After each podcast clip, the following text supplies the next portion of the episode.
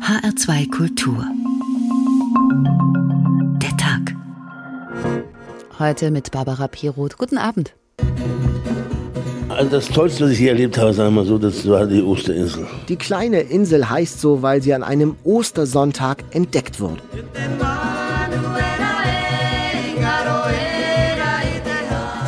1722 war das, mitten im Pazifik. Wir sind ein Scheitel des polynesischen Dreiecks. Es gibt Neuseeland, Hawaii und uns. Für uns hat das eine große Bedeutung. Wir sind in der Mitte.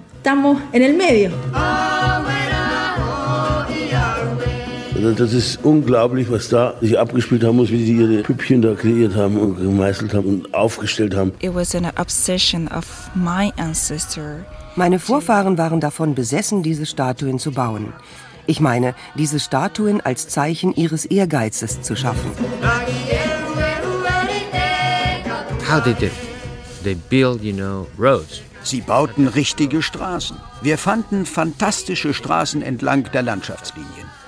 Und jeder Straßenbauingenieur wird Ihnen bestätigen, dass dies außergewöhnliches Wissen voraussetzt.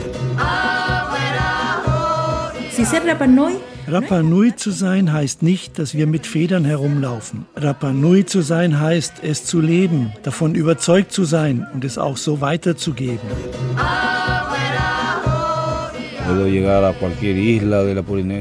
Ich könnte überall hinreisen in Polynesien und der übrigen Welt, aber hier ist es am schönsten. Das ist der Nabel der Welt, mein Leben, einfach alles. Es gibt die klingen, die sofort etwas in unserer Fantasie bewegen, wie die Osterinsel, eine Projektion für verklärte Südseeträume. Einsam und weit draußen vor der Küste Chiles, nicht mal doppelt so groß wie Sylt, im Umkreis von 3000 Kilometern nur der stille Ozean. Mehr als fünf Stunden fliegt man ausschließlich über Blau, bis man ankommt. Hier, an einem der entlegensten Orte der Menschheit, gedieh in völliger Abgeschiedenheit eine Hochkultur, die ihresgleichen sucht.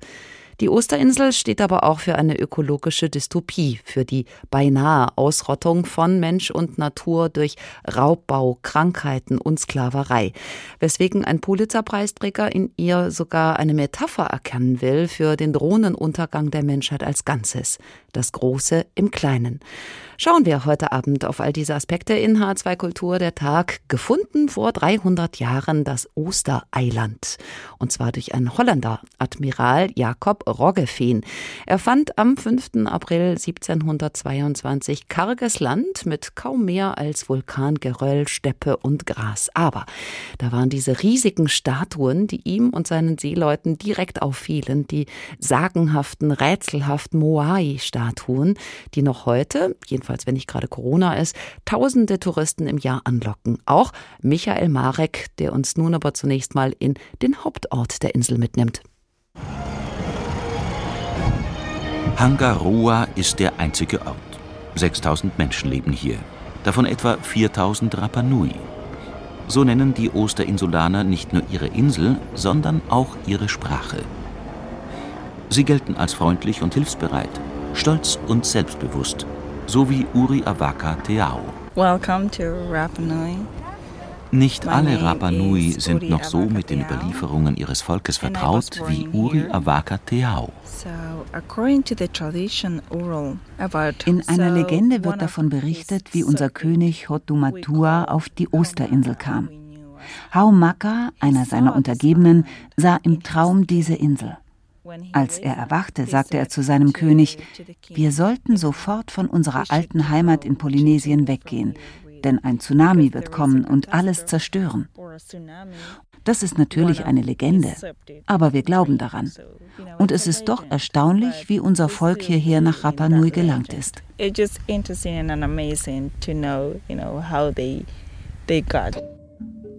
Die Siedler nahmen aus ihrer polynesischen Heimat jene Produkte mit, die ihnen für das Überleben in der neuen Kolonie unentbehrlich erschienen, bestätigt Archäologe Claudio Cristino Ferrando. Man muss sich das einmal vor Augen führen. Eine kleine Gruppe von Menschen war in der Lage, auf dieser Insel eine großartige Kultur zu entwickeln. Schon allein das ist aus intellektueller und theoretischer Sicht faszinierend genug. Claudio Cristino Ferrando hat mit seinen Forschungen dazu beigetragen, so manches Rätsel der Osterinsel zu lösen.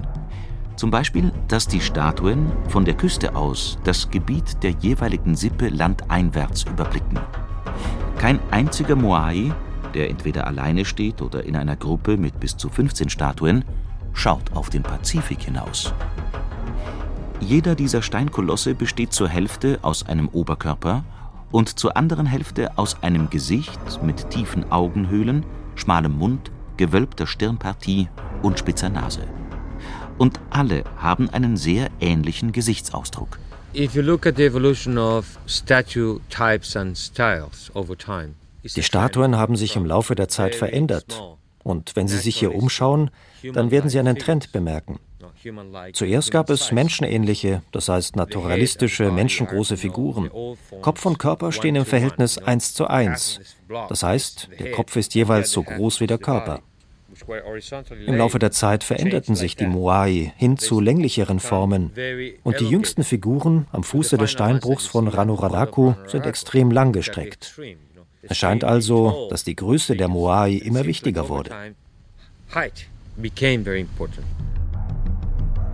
Vermutlich haben Bataillone von Bildhauern mit einfachen Steinäxten immer größere Skulpturen aus dem vulkanischen Stein gehauen. An die 400 Moai liegen heute zurückgelassen im Steinbruch. Manche sind noch mit dem Gestein verbunden, aus dem sie herausgehauen werden sollten. So auch der größte Moai, der mit 21 Metern die Höhe eines modernen fünfstöckigen Wohnhauses erreicht. Der Steinbruch gleicht einer Fabrik, deren Arbeiter eines Tages die Werkzeuge fallen ließen, verschwanden und nicht mehr zurückgekehrt sind. Da liegen sie nun wie bestellt und nicht abgeholt. Michael Marek über den Mythos der Moai-Skulpturen. Riesenkerle, die in völliger Teilnahmslosigkeit mit ihren großen, stummen Köpfen verharren. Bis heute weiß man nicht so recht, wofür diese herrischen Monumente eigentlich dienten. Wurden sie als Götter verehrt, als Ahnen? Waren sie Grabmale? Worüber wir unter anderem sprechen möchten mit Tim Gernitz vom Verein der Osterinselfreunde. Guten Abend. Hi, schönen guten Abend. Herr Gernitz, die Osterinsel, das ist ein Hobby von Ihnen. Eigentlich gehen Sie einem ganz anderen Beruf nach. Sie sind Musiker, Konferencier, Produzent und Frontman der Band Die Notendealer. Woher kommt diese Faszination für Rapa Nui? Ja, mein Vater ist mit mir mit in jungen Jahren schon durch die Welt gereist und da waren viele Länder dabei, aber eben auch die Osterinsel. Und die Osterinsel ist, hat eine Faszination in mir geweckt. Ähm, ja, das haben wenige andere Länder geschafft. Warum ist das so? Das ist so, weil natürlich diese Moais, also diese monumentalen Steinstatuen, unglaublich beeindruckend sind. Und durch die Forschungen und auch, sage ich mal, die Recherchen meines Vaters haben wir viele Menschen auf der Insel kennenlernen dürfen und haben viele Freundschaften dahin geschlossen. Wenn Sie diese großen Steinskulpturen ansprechen, offenbar hatte da ja jede Gemeinschaft mindestens einen eigenen Moai. Welche Theorien gibt es dazu? Wozu dienten diese Kolosse? Allgemein sagt man, die äh, Moais haben quasi eine symbolische oder sind eine symbolische Abbildung verehrter Personen, wie zum Beispiel den Stammesoberhäuptern. Und man könnte eigentlich auch sagen, es ist einfach der Ausdruck auch künstlerischer Intention der damaligen Zeit. Diese Figuren sind völlig einzigartig. Nirgendwo auf der Welt hat es etwas Vergleichbares gegeben. Im Laufe der Zeit wurden die ja immer zahlreicher und, haben wir eben auch gehört, immer größer. Warum? Ein Grund daran liegt natürlich, dass das Verfahren mit der Zeit immer besser wurde, auch das Verfahren der Herstellung. Und äh, ja, wenn man das länger macht, dann wird man besser darin. Und dann ist da auch ein bisschen ein Trend der sogenannten Gigantomanie zu erkennen, also das Streben nach immer größerem und perfekterem. Man muss auch sagen, irgendwann wurden die ja so groß, dass sie quasi nicht weiter verarbeitet werden konnten oder auf Ahus geschafft werden konnten, auf die Plattform. Ähm, das heißt, es liegen auch noch sehr, sehr viele in verschiedenen Fertigungsstadien in Krana Ranuraraku zum Beispiel. Genau, in diesem Steinbruch, von dem wir eben hörten. Rätselhaft ist ja auch, dass fast alle dieser Moai dem Meer den Rücken zuwenden und ja. ins Land hineinschauen. Das wurde eben auch schon kurz angerissen, aber eben nicht erklärt. Wie erklären Sie sich das? Der Grund ist eigentlich relativ banal. Zu dieser damaligen Zeit, da kam einfach niemand vom Meer. Also auch die Bevölkerung dort kannte das nicht, dass da vielleicht auch eine Gefahr droht zum Beispiel. Also schauten die Moais auf diesen Ahu-Plattformen ins Landesinnere zu den Dörfern. Nun müssen wir uns vorstellen, diese Riesen wiegen teilweise sogar bis zu 10 Tonnen. Die wurden im Inneren der Insel aus dem besagten Steinbruch da rausgehauen und dann einmal quer über die Insel bewegt, teilweise über 25 Kilometer hinweg. Wie konnte das gelingen bei dem Gewicht? Ja, erst einmal durch unglaubliche menschliche Leistungen und äh, tolle Überlegungen, die dem zugrunde liegen. Man hat die Moais ähm, aus dem weichen Lavatuff gehauen und äh, diese waren immer noch verbunden äh, mit einem Kiel an ihrer Rückenseite, an ihrer Rückseite. Und in diesen Kiel wurden dann äh, später Löcher hineingehauen, Baumstämme hindurchgeschoben und dann wurde der Kiel entfernt. Und somit konnte man sie Stück für Stück, natürlich mit viel Arbeit und äh, einer guten Logistik, äh, bis zu ihrem Zielort, die Nahu-Plattform am Strand, hinrollen. Viele Rapa Nui glauben oder glaubten ja, die Moai hätten sich von selbst in Bewegung gesetzt, wären alleine an ihr Ziel gelaufen. Allerdings enden die Figuren mit dem Bauchnabel, haben also gar keinen Unterkörper, keine Beine, keine Füße. Wie lässt sich das erklären, dass die so kurz sind? Also es gibt zu dem Laufen ähm, der Statuen äh, verschiedene Theorien. Es gibt ähm, Pavel Pavel, das ist ein Forscher aus Tschechien. Er hat damals ein Experiment gemacht und hat, nachdem man die Statuen aufgerichtet hat, zum Beispiel über eine Steinrampe, konnte man sie, ähm, wenn man technisch geschickt war, an Seilen befestigen und konnte sie wanken Stück für Stück bewegen. Das könnte ein bisschen den Mythos der laufenden Statuen abbilden. Und, und da wären die nicht gebrochen. Das ist eben so die Sache, genau. Man vermutet, dass das nur bei kleinen Statuen funktioniert hätte, aber in einer gewissen Größe war das quasi nicht mehr möglich. Und die Frage, warum haben die keine Beine? Na, ich glaube, das hat statische Gründe einfach.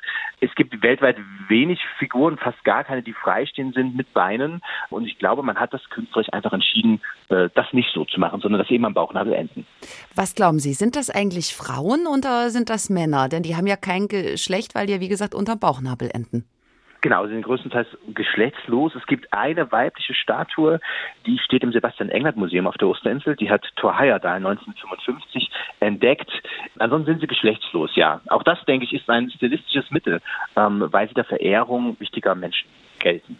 Ihren äh, Schutzzauber sollen diese Riesen erst entfaltet haben, wenn die auch Augen bekamen. Die wurden wohl zum Schluss eingesetzt aus Korallenkalk. Sie selbst haben die Moai gesehen. Haben Sie sich auch von dieser Magie überwältigen lassen? Absolut. Es gibt ähm, im Hafen von äh, Hangaroa, das ist so einer der, der Hauptorte auf Rapa Nui, ist auch noch eine Statue aufgestellt mit diesen wunderbaren Augen. Ja, und dann sind sie natürlich lebendig. Und das ist wunderbar und wunderschön. Es gibt rund um die Osterinsel viele mythische Geschichten, die aber nur mündlich überliefert wurden. Also Geschichten von Göttern zum Beispiel, die auf die Binse gestiegen und dann losgefahren sind. Sie haben ja zusammen mit Ihrem Vater das Buch verfasst, die Osterinsel, Ihre erfundene Geschichte. Was ist denn daran erfunden? Naja, es gibt ja hunderte Bücher über die Osterinsel und äh, wir hätten auch kein weiteres schreiben müssen, wenn nicht unsere, sag ich mal, jahrzehntelangen Recherchen eindeutig ergeben hätten, dass über quasi über die frühe Vergangenheit der Osterinsel bis zur europäischen Entdeckung, also vor 300 Jahren, eigentlich nichts zu erfahren ist. Und das liegt daran, dass 1722 die ersten Seefahrer auf die Insel gestoßen sind. Und äh, vorher gab es keine Überlieferungen. Es gibt keine schriftlichen Überlieferungen, ähm, quasi auch dadurch keine Schriftzeichen. Und man muss festhalten, dass die Gesellschaft, die die Moais gebaut hat oder erschaffen hat, ähm, sehr, sehr wahrscheinlich nicht die ist, die aktuell auf der Insel lebt. Das heißt, es gab eine Unterbrechung und damit war auch keine Übermittlung von Wissen möglich. Tim Gernitz vom Verein der Osterinselfreunde, danke für das Gespräch. Die abwegigste Theorie zu den Moai stammt übrigens vom UFO-Fantasten Erich von Däniken. Der glaubt ja an Außerirdische, die auf der Osterinsel landeten und dort die großen Statuen schufen und auch errichteten. Viele hat es in die Südsee getrieben, auch den österreichischen Schriftsteller Christoph Ransmayr, der davon im Atlas eines alltäglichen Mannes erzählt. Hier ist auf dem Weg nach Rapa Nui, passiert aber erstmal die winzige Insel Salasi Gomez, eine Art vorgelagerter Steinhaufen.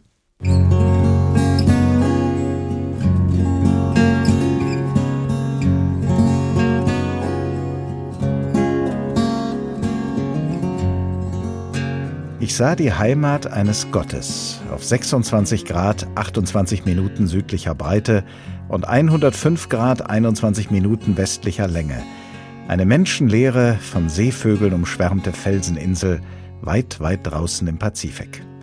Mehr als 3200 Kilometer waren es von diesen umbrandeten, baum- und strauchlosen Klippen ohne Süßwasser, ohne Gras, ohne Blütenpflanzen und Moos bis zur chilenischen Küste, von wo mein Schiff vor einer Woche mit Kurs auf Rapa Nui, die Osterinsel, ausgelaufen war. Aus kartografischer Sicht war die vulkanische Felsformation vor uns nur der kahle, umtoste Gipfel eines 3500 Meter aus der Tiefsee hochragenden Berges – der auf den Seekarten als Salas y Gomez verzeichnet war und so an zwei am Ende doch vergessene spanische Kapitäne erinnern sollte.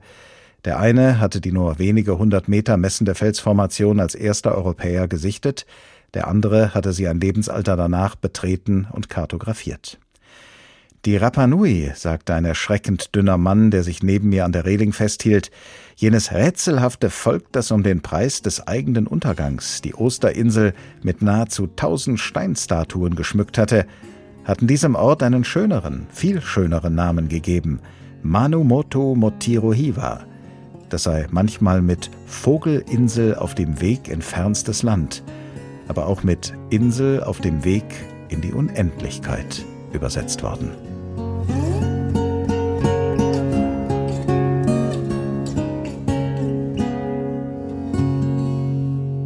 Christoph Ransmayr ist ein rastloser Reisender heute Abend bei uns auf dem Weg zur Osterinsel.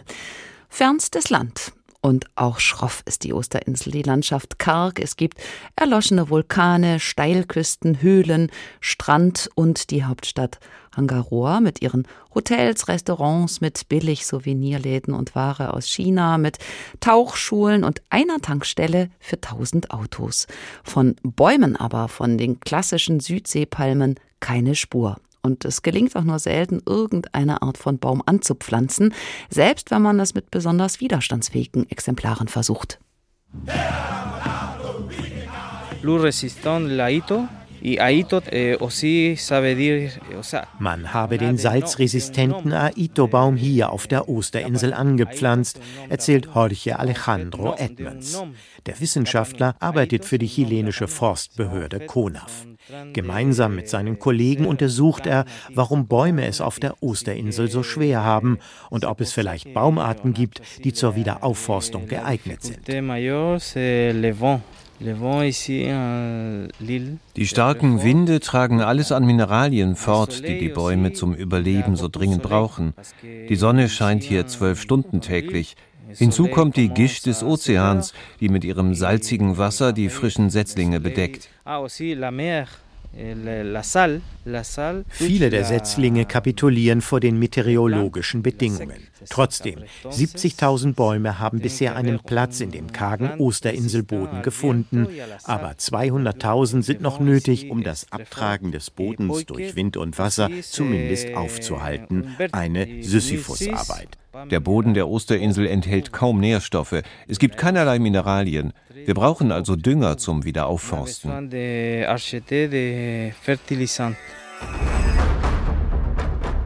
Wissenschaftler haben nachgewiesen, dass die Insel bis zum 17. Jahrhundert von Wäldern bedeckt war.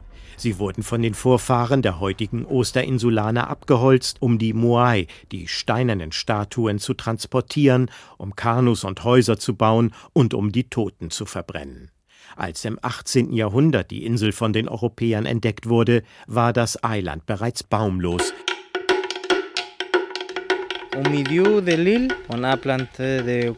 Heute gebe es wieder einige Waldgebiete, erklärt Biologe Edmonds, die überwiegend aus Eukalyptusbäumen bestehen. Die ersten wurden um 1900 gepflanzt, dann später in den 1970er Jahren. Seit 2006 habe man begonnen, die südwestliche Inselspitze aufzuforsten. Unterstützt werde das Vorhaben von der chilenischen Regierung, vor allem aber von Frankreich. Doch Gelder fließen nur spärlich und das Wiederaufforstungsprogramm wurde zwischenzeitlich wieder auf Eis gelegt. Dabei sei die Wiederaufforstung enorm wichtig, erklärt Wissenschaftler Edmonds, denn nur so könne man das Land vor der zerstörenden Wirkung des Windes schützen. Diese Erosion sei wie ein Krebsgeschwür, das die Osterinsel langsam zersetze. Einmal baumlos heißt nicht gleich immer baumlos, aber wir haben bei Michael Marek gehört, wie schwierig es ist, wieder aufzuforsten. Warum ist es überhaupt so weit gekommen, dass die Osterinsel quasi flächendeckend abgeholzt wurde? Darüber sprechen wir mit Hans-Rudolf Borg. Er ist emeritierter Professor an der Uni Kiel. Er forscht, wie Menschen früher ihre Umwelt verändert haben und das ein Schwerpunkt die Osterinsel. Guten Abend. Guten Abend. Herr Professor Borg, Pollenanalysen haben ergeben, dass die Insel früher mal von einem subtropischen Palmenwald überzogen gewesen sein muss. Honigpalmen, wohin das Auge blickt, davon könnte es 20 Millionen gegeben haben. Allerdings ist davon schon lange nichts mehr übrig. Eben ist das Stichwort gefallen, das Holz ging zur Neige, um die Moai zu transportieren. Brauchte man dafür tatsächlich einen ganzen Wald? Für den Transport der Moai wurden sicherlich einige tausend Bäume benötigt. Allerdings sind die Palmen dafür gar nicht geeignet, weil das Stammholz zu weich und zu biegsam ist. Also muss es andere Gründe gegeben haben, warum man fast 20 Millionen Honigpalmen über vier Jahrhunderte hinweg abgeschlagen hat. Und was glauben Sie, warum ist das geschehen?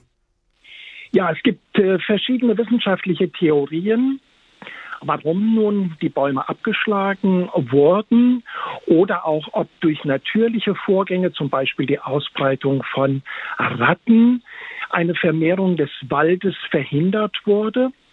Wir konnten bei unseren geoarchäologischen Forschungen zeigen, dass im Boden noch viele Reste dieser Palmen stecken. Einmal Wurzeln in etwas größerer Tiefe und dann oft nah an der Oberfläche Stümpfe. Und an den Stümpfen sehen wir oben an deren Oberfläche Schlagspuren von Steinwerkzeugen. Also ganz offensichtlich wurden Parzelle für Parzelle, Feld für Feld die Palmen abgeschlagen und dann, nachdem die Stümpfe getrocknet waren, wurden sie verbrannt. Und es ist spannend zu sehen, warum. Wir haben nämlich dann um die Stümpfe herum gegraben und wir fanden Reste von Nahrungszubereitung. Das heißt, die Stümpfe wurden quasi als Öfen genutzt. Wir haben nämlich die Reste dieser Mahlzeiten dort entdeckt, also Knochen, von Hühnern, von Ratten. Fische wurden dort gegart und besonders auch Gemüse. Allerdings sind vom Gemüse fast keine Hinterlassenschaften mehr. Also warum dann so massenhaft die Bäume fehlten, das lässt sich nicht unbedingt restlos klären, aber fest steht jedenfalls, dass durch das Abholzen die Äcker erodierten, also ohne das Palmdach trockneten die Böden aus, der Wind, der trug dann fruchtbare Erde weg, die Böden wurden vom Regen abgespült, gingen verloren. Das ist ja auch heute noch so, haben wir gehört. Übrig blieb dann eine karge Steppe, also überall schwarze Steine damit übersät. Aber trotzdem haben die Bewohner früher Lösungen gefunden dafür. Welche? Ja, die Insel wirkt so völlig unfruchtbar durch diese Steindecke. Die Einheimischen haben Faust bis kopfgroße Steine auf ihre Gärten gelegt, die jetzt nicht mehr geschützt waren durch einen dichten Wald. Und dieser Schutz hat perfekt funktioniert. Mehr als eine Milliarde Steine wurden über diese vier Jahrhunderte hinweg sukzessive auf diese Rotungsflächen aufgebracht. Und man musste dann immer, wenn man gepflanzt oder geerntet hat, die Steine ein bisschen zur Seite räumen. Dabei sind auch einige Steine in die Pflanzlöcher gefallen. Das kann man alles sehr genau rekonstruieren. Dennoch gibt es Wissenschaftler, die nehmen die Insel zum Beispiel dafür als Mahnen das Beispiel als Warnung für die Menschheit, nicht die eigenen Lebensgrundlagen zu vernichten. So schreibt es zum Beispiel der Evolutionsbiologe Jared Diamond in seinem Bestseller Collapse. Wie stehen Sie zu dieser These? Ja, zunächst spricht einiges für die These, denn es sind ja alle Büsche und alle Bäume auf der Insel verschwunden. Und es gab auch praktisch kein Holz mehr. Aber Jared Diamond hat nicht selbst auf der Insel geforscht, hat im Wesentlichen Literatur ausgewertet, auch zeitgenössische Schriftquellen. Und so konnte er nicht sehen, dass mit der Steinmulchung ein Kollaps der Gesellschaft verhindert wurde. Zwar gab es dann einen, einen Mangel an bestimmten Produkten, aber die Menschen konnten gut weiterleben und ausreichend Nahrungsmittel anbauen.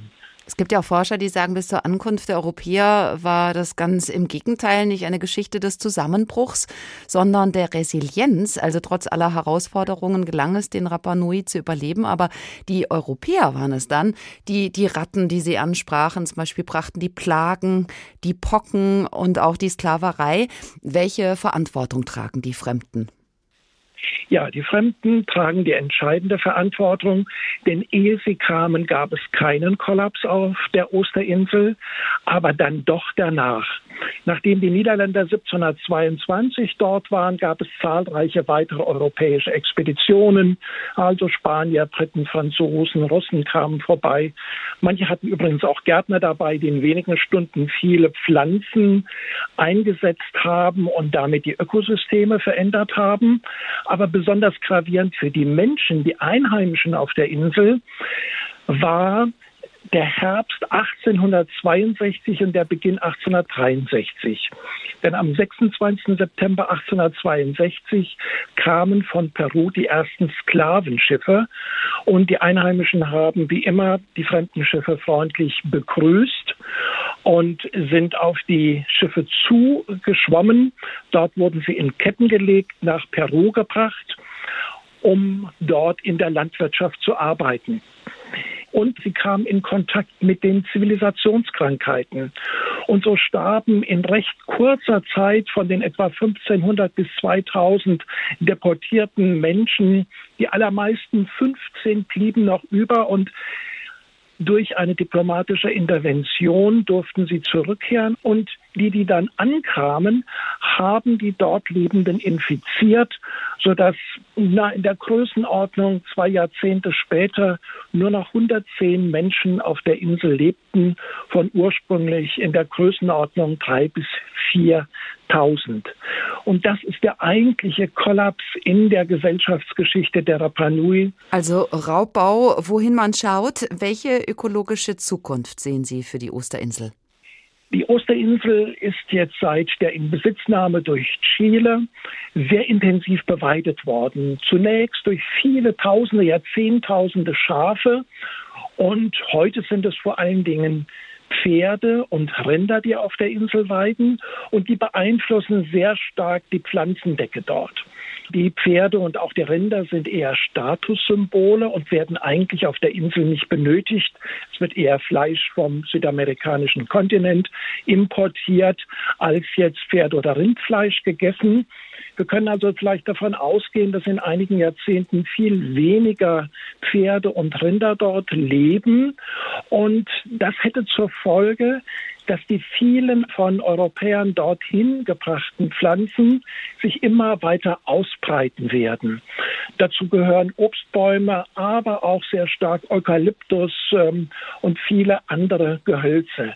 Das heißt, über einen langen Zeitraum hinweg von vielleicht ein, zwei Jahrhunderten könnte sich wieder ein Wald langsam dort entwickeln, der aber vollkommen anders aussieht als der ursprüngliche von Palmen dominierte Wald.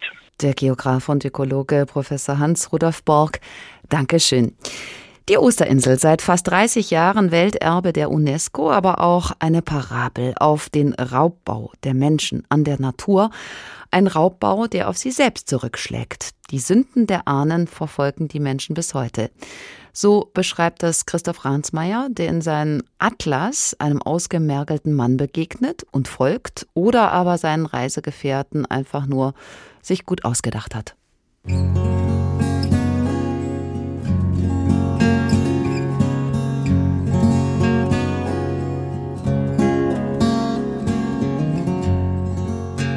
Der dünne Mann war auf dem Weg nach Hause, nach Hangaroa, dem nach einer jahrhundertelangen Geschichte der Entvölkerung einzigen noch bewohnten Ort der Osterinsel. Sein Vater, hatte er schon am ersten Abend nach dem Auslaufen in der Bar auf dem Achterdeck erzählt, oder auch bloß vor sich hingesagt, sei ein Argentinier gewesen, der sein Leben auf Ölbohrinseln verbracht habe. Seine Mutter aber eine Rapa Nui. Später sagte er, es war im Verlauf eines langen Abends am dritten oder vierten Tag unserer Bekanntschaft, Essen sei für ihn oft eine quälende Verpflichtung. Eigentlich habe er niemals Hunger und müsse sich manchmal selbst zum Trinken zwingen. Und dennoch verfolge ihn das Gefühl, so schwer und massig wie eine der Moais, der kolossalen Steinfiguren auf der Osterinsel zu sein, für deren Herstellung und Transport die Rapa Nui über die Jahrhunderte alle ihre Kräfte erschöpft und ihre Palmenwälder, ihre Fischgründe, ihre Gärten und Felder und schließlich sogar den Frieden zwischen den Clans der Insel geopfert hatten.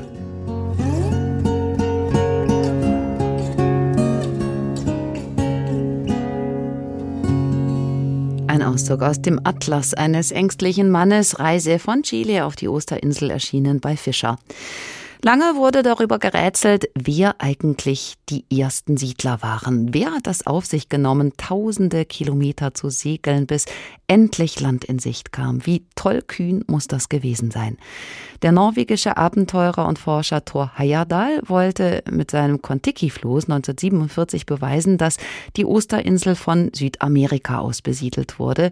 Das haben dann aber moderne Genanalysen widerlegt. Die Osterinsulaner kamen vom Westen her aus Polynesien so haben es Sprachforscher herausgefunden.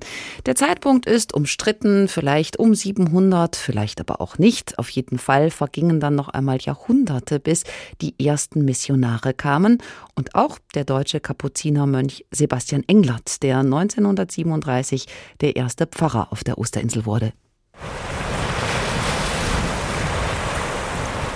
Die Osterinsel mitten im Pazifik, gilt als einsamste Insel der Welt, eine Insel im pazifischen Niemandsland und doch strategisch eminent wichtig. 1888 erkannten das die Chilenen, die das Eiland annektierten. Seither gehört die Pazifikinsel zu Chile, zu Südamerika. In dem gleichen Jahr 1888 kommt 16.000 Kilometer weiter westlich im schwäbischen Dillingen Franz Anton Englert auf die Welt, er ist der Sohn des Gymnasialprofessors und Altphilologen Sebastian Englert und seiner Frau Bertha. Mit nur 19 Jahren tritt Franz Anton dem Kapuzinerorden bei, wo er den Taufnamen seines Vaters Sebastian annimmt. 1912 wird Pater Sebastian Englert, wie er sich fortan nennt, zum Priester geweiht. Als Feldkaplan erlebt er die Schrecken des Ersten Weltkrieges. Schon damals reift bei dem jungen Geistlichen der Entschluss, als Missionar zu wirken. 1923 geht Pater Sebastian Englert als Missionar nach Chile in die südliche Provinz Aurakanien. Da er sich als Linguist bereits einen bekannten Namen gemacht hat, bittet ihn die Universität in Santiago auf die Osterinsel zu reisen, um dort sprachwissenschaftlich zu forschen. 1935 kommt Sebastian Englert dieser Bitte nach, die Insel sollte dem bayerischen Mönch nie wieder loslassen. Sebastian Englert hatte ein schier phänomenales Sprachentalent. Nach nicht einmal einem Jahr auf der Insel beherrschte er die Sprache der Rapa Nui, berichtet Enrique Paccarati. Y políglota. Él dominaba 13 idiomas. Er war Polyglott, beherrschte 13 Sprachen, darunter auch Rapa Nui. Er war der einzige Priester jemals auf der Insel, der die Sprache konnte. Er predigte auf Rapa Nui, nahm den Leuten die Beichte in ihrer Sprache ab. Bis heute hat es keinen anderen Priester gegeben, der das konnte. Enrique Paccarati dürfte die Person auf der Osterinsel sein, die Sebastian Englert am besten kennengelernt hat. Der kleine Enrique wuchs in einer kinderreichen Familie auf, die mit seiner Erziehung überfordert war.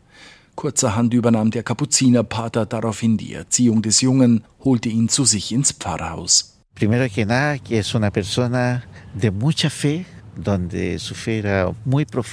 er war zuallererst eine Person, die tief im Glauben verwurzelt war. Er betete sehr viel. Er war aber auch ein sehr analytischer Mensch. Er sah es als seine Aufgabe an, mit den älteren Einwohnern zu reden, ihre Geschichten und Legenden aufzuschreiben, damit sie der Nachwelt nicht verloren gehen. Glücklicherweise konnte er diese Geschichten unserer Ältesten aufzeichnen und in seinen Büchern die Geschichte unserer Insel nachzeichnen. 1969 fuhr Sebastian Englert in die USA. Es war seine erste Reise außerhalb Chiles seit seiner Ankunft auf der Osterinsel. In New York sollte er eine Ausstellung über die Moai eröffnen, zur Geschichte der rätselhaften Steinkolosse Vorträge halten. Er kam nicht mehr dazu. Pater Sebastian Englert starb während der Reise.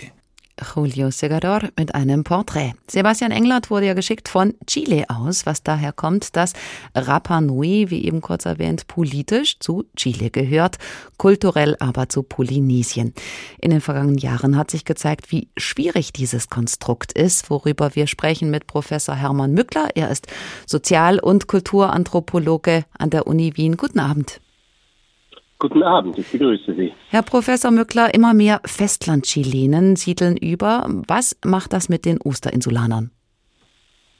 Ja, das ist natürlich eine aus der Sicht der Osterinsulaner sehr prekäre Entwicklung der letzten 20 Jahre und geht parallel auch mit der äh, steil äh, sich entwickelnden Tourismusindustrie vor Ort. Je mehr Touristen nach Rapa Nui kamen und sich damit natürlich auch Beschäftigungsmöglichkeiten eröffneten im Tourismussektor, desto mehr Chilenen kamen auch dorthin, um ebenfalls ihr Geld und ihr Glück zu machen. Das hat das demografische Verhältnis der Rapa Nui gegenüber den Chilenern so verändert, dass sie wieder eine Minderheit auf der eigenen Insel werden. Es ist ja nicht alleine der Zuzug. Viele Rapa Nui befürchten, dass die Zentralregierung im sehr entfernten Santiago de Chile über ihre Köpfe hinweg entscheidet, dass es einen Ausverkauf der Insel geben könnte. Gibt es den? Ja, den gibt es tatsächlich. Es gibt von den Rapa Nui ähm, einige Orte, die sie für sich reklamieren, auch aus äh, traditionell religiös-spirituellen Gründen. Äh, es gab äh, in den äh, frühen 2000er Jahren mehrmals Proteste an einem Platz, wo ein Hotel errichtet wurde, was an einem heiligen Platz für die Rapa Nui eigentlich errichtet wurde, wo es also wirklich Ausschreitungen gab, die blutig waren, wo also dann von Chile auch Sondereinheiten der Polizei nach Rapa Nui geschickt worden sind. Also das hat Potenzial auch auszuarten. Vor Corona kamen Linienmaschinen aus Santiago de Chile oder aus Tahiti und die Flieger waren eigentlich immer ausgebucht und es sollten vor Corona noch mehr Touristen werden. Nach dem Willen der Regierung in Chile sollte die Zahl der Urlauber sogar auf 200.000 im Jahr wachsen. Das wären dann fast 40 Mal so viele Menschen wie auf Rapa Nui wohnen. Wie verkraftet die Insel den Tourismus? Ja, das ist sehr zweischneidig. Natürlich nimmt man gerne das Geld, was äh, dadurch auch auf die Insel kommt. Aber Sie müssen sich vorstellen, es sind ja nicht nur die Flugzeuge, die die Touristen herankarren. Es kommen auch immer wieder Kreuzfahrtschiffe, die dann punktuell eine wahnsinnige Belastung sind für die Insel. Sie müssen sich vorstellen, auf der Insel leben circa 5.000, 6.000 Einwohner und dann kommen mit auf einem Schlag, für einen Tag zwar nur, aber dann äh, 3.000 Leute dazu. Was das für die Infrastruktur bedeutet, für die Versorgung dieser Menschen, natürlich auch die Entsorgung der Dinge, die sie dort lassen, das ist eine Herausforderung auf einer Insel, wo es ja viele Dinge wie Kläranlagen, Müllverbrennungsanlagen und ähnliches nicht gibt. Und ja auch die Nahrungsmittel vom Festland aufwendig importiert werden müssen. Das ist ein weiterer Aspekt, dass natürlich die Wertschöpfung, das, was auf der Insel bleibt, relativ gering ist, weil natürlich das Allermeiste, was dann verbraucht wird von den Touristen, auch wirklich vom chilenischen Festland erst hinübertransportiert werden muss. Wie könnte das aussehen? Die Insel nachhaltiger bewirtschaften, Tourismusströme besser steuern, damit auch Einkünfte äh, für die Insulaner abfallen? Ich denke, dass äh, grundsätzlich es einmal eine Frage ist der ausgewogenen und fairen Mitbestimmung der Rapa Nui. Das ist also etwas, was auch historisch betrachtet seit 1888 äh, immer ein Problem war, wie weit dürfen die Rapa Nui über das Schicksal ihrer eigenen Insel selbst entscheiden. Es hat immerhin bis in die 1970er Jahre gedauert, bis das erste Mal ein Gouverneur, auf der Insel gibt es immer einen Gouverneur, wie für jede chilenische Provinz, äh, dass dieser Gouverneur ein Rapa Nui sein durfte. Also äh, wir haben hier sicherlich noch einen Nachhol- bzw. Aufholbedarf und ich denke, da ist noch Luft nach oben, dass also eine gewisse Autonomie auch bedeutet, selber entscheiden zu können, welche wirtschaftlichen Initiativen man setzen will und wo man aber auch Obergrenzen einzieht und Dinge dann auch unterbindet. Aktivisten fordern, dass sich die Insel loslöst von Chile und sich zusammenschließt mit anderen Eilanden Polynesiens. Wäre das eine Lösung? Ja, auch das ist nicht sehr leicht. Es gibt mehrere Gruppen auf Rapa Nui selbst. Das sind natürlich einmal die, die durchaus bei Chile bleiben wollen, weil sie davon aus finanziellen, aus ökonomischen Gründen profitieren. Dann gibt es die Hardcore-Gruppe, die also wirklich eine unabhängige Insel Rapa Nui will, wobei sich natürlich die Frage steht, wie so ein kleines Gebilde autark überleben könnte. Und dann gibt es, wie Sie es gerade ansprechen, die dritte Gruppe, die auf die historischen, sprachlichen und kulturellen Beziehungen nach Zentralpolynesien darauf eben Bezug nehmen. Und es ist ja tatsächlich so, dass das heute gesprochene Rapa Nui sehr ähnlich dem Tahitianischen beispielsweise ist und es eben äh, dadurch die Idee gäbe, mit äh, Tahiti zusammenzugehen. Würde aber deswegen schon nicht funktionieren, weil ja Tahiti Teil von Französisch-Polynesien ist und selber eine französische Kolonie ist. Das heißt also, ähm, selbst wenn die Tahitianer das wollten, wäre das äh, kaum eine realistische Option.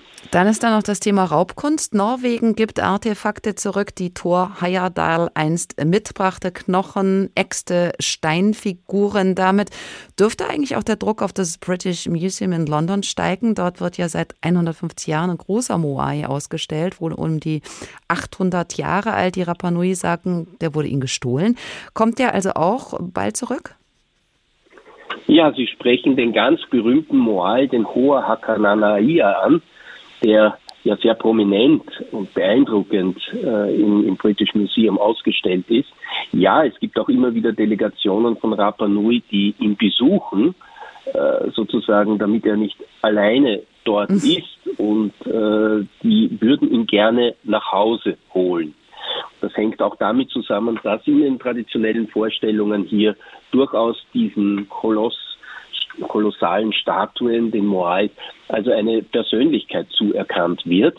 Und in diesem Sinne ist natürlich äh, das äh, eine Tragödie, dass dieser äh, Moai seinerzeit von dem britischen Schiff Topaz äh, nach England äh, verbracht wurde. Und er wurde auch wirklich gestohlen. Die Einheimischen haben sich damals schon dagegen gewehrt. Es wurde sogar, er war einer der wenigen Moai, der umhüllt war von einem Gebäude. Das wurde zerstört, um ihn überhaupt herauszuholen. Also das ist schon eine Sache, die durchaus problematisch war, ist und wahrscheinlich nur gelöst werden kann durch eine tatsächliche Rückgabe. Professor Hermann Mückler von der Uni Wien, Forschender und Forschungsreisender mit einem besonderen Fable für die Südsee. Wir sprechen uns dann gleich nochmal. Auch der Schriftsteller Christoph Ransmayr hat sich auf den Weg gemacht zur Osterinsel und auf dem Schiff einen Reisegefährten getroffen. Einen Mann, für den Essen zur Qual wurde und der offenbar im letzten noch bewohnten Ort der Insel sterben will. Gemeinsam richten die beiden ihren Blick zum Himmel.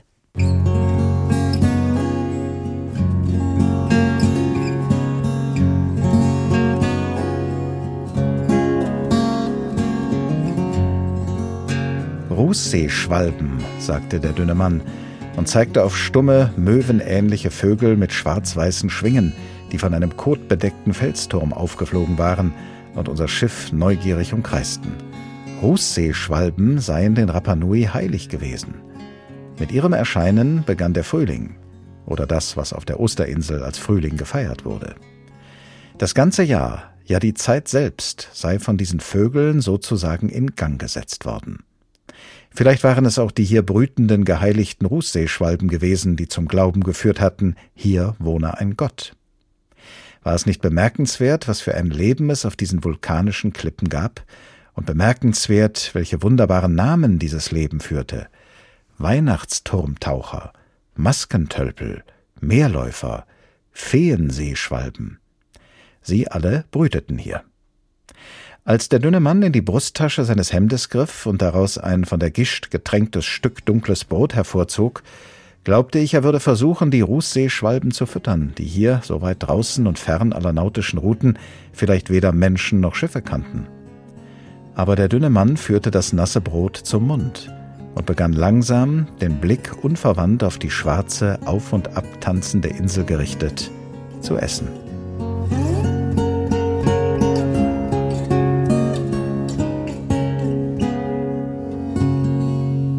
Christoph Ransmayr, Atlas eines ängstlichen Mannes.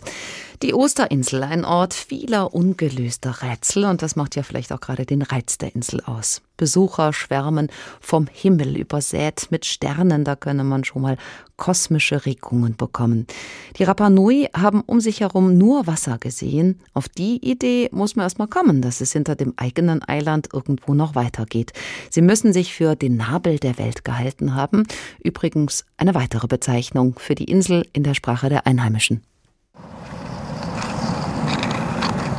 Patricia Huke bewegt den kleinen Kompass vorsichtig über den großen runden Stein. Die Kompassnadel dreht sich wie wild im Kreis.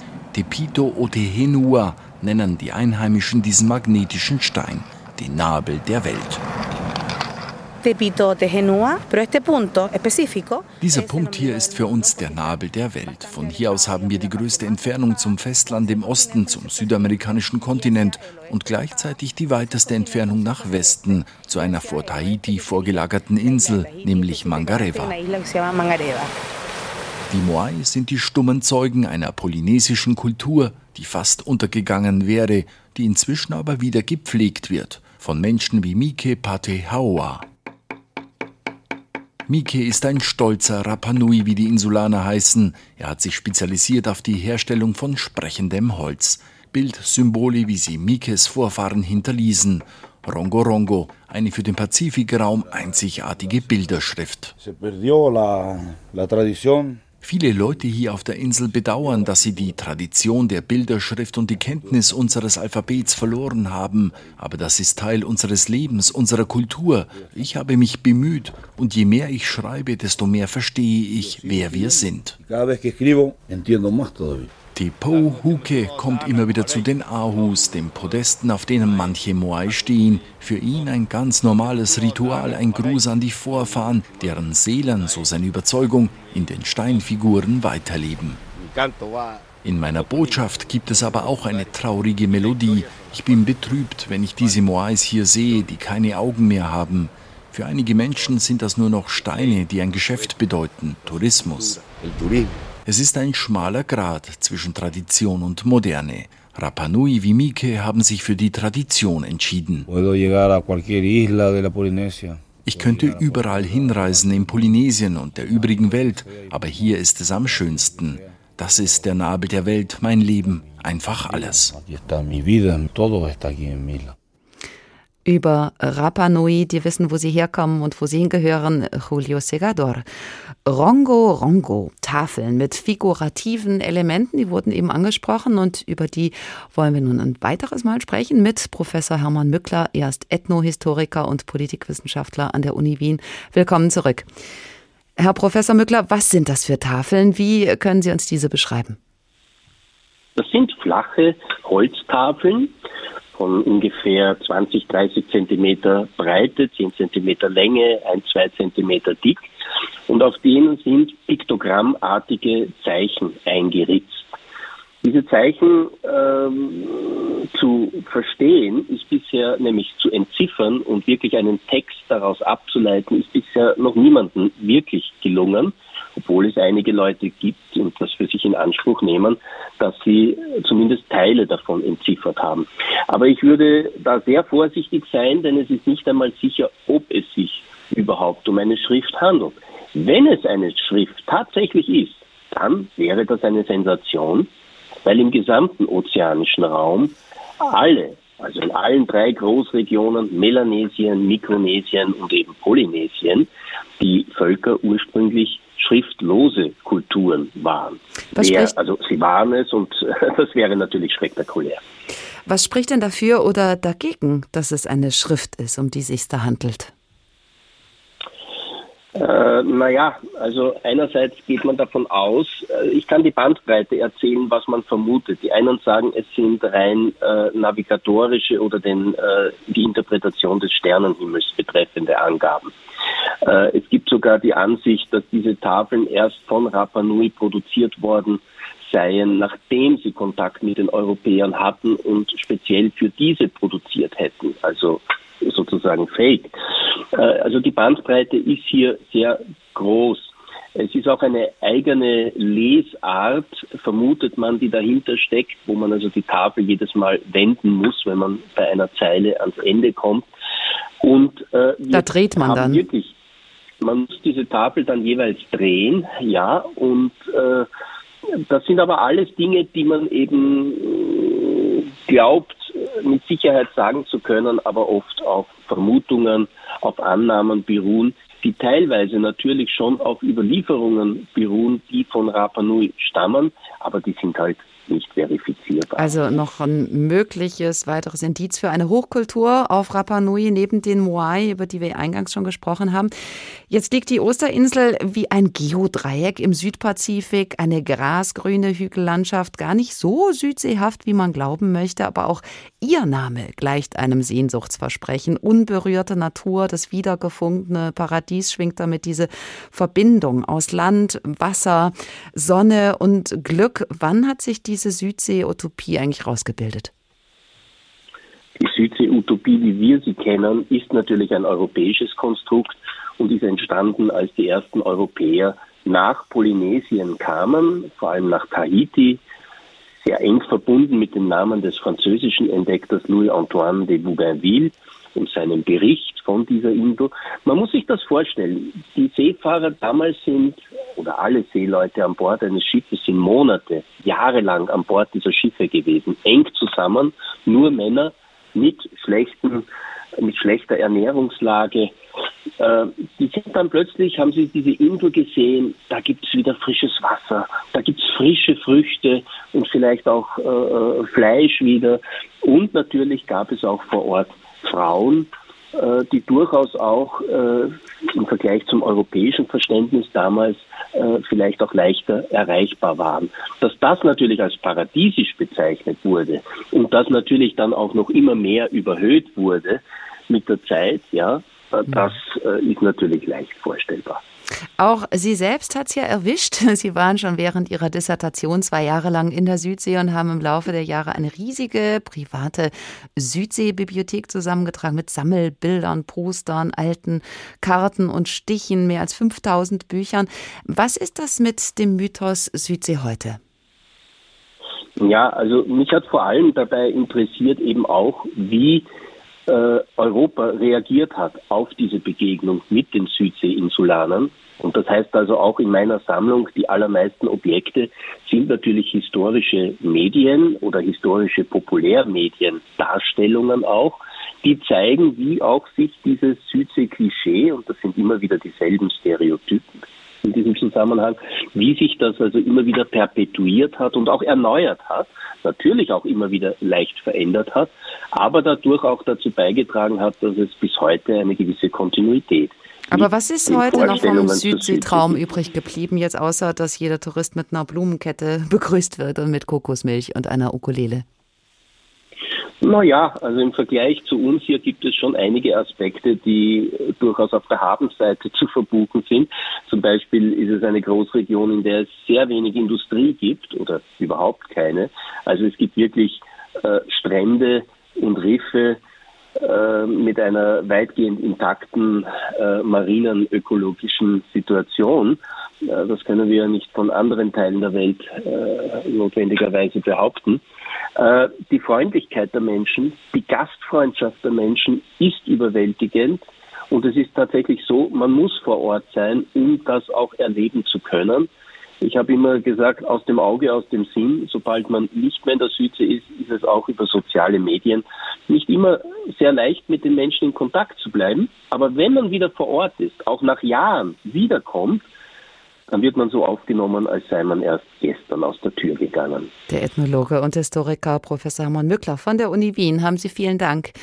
Die ersten Europäer glaubten, in der Südsee das verlorene Paradies wiedergefunden zu haben. Sie schufen das Bild vom Wilden, der in Harmonie mit der Natur lebt. Die Idee von der unberührten Gesellschaft mit schönen Menschen, die unter Kokospalmen singen.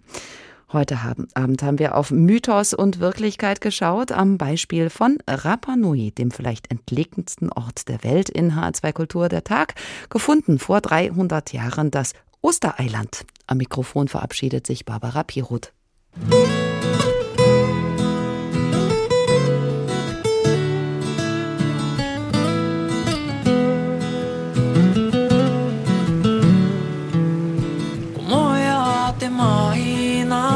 色がうてやこれれれれやってパキや色てはいかわ氷よりやなてはべいもりやうえいなへるわにかきめころはあいこえいたひこなネイヤいばえ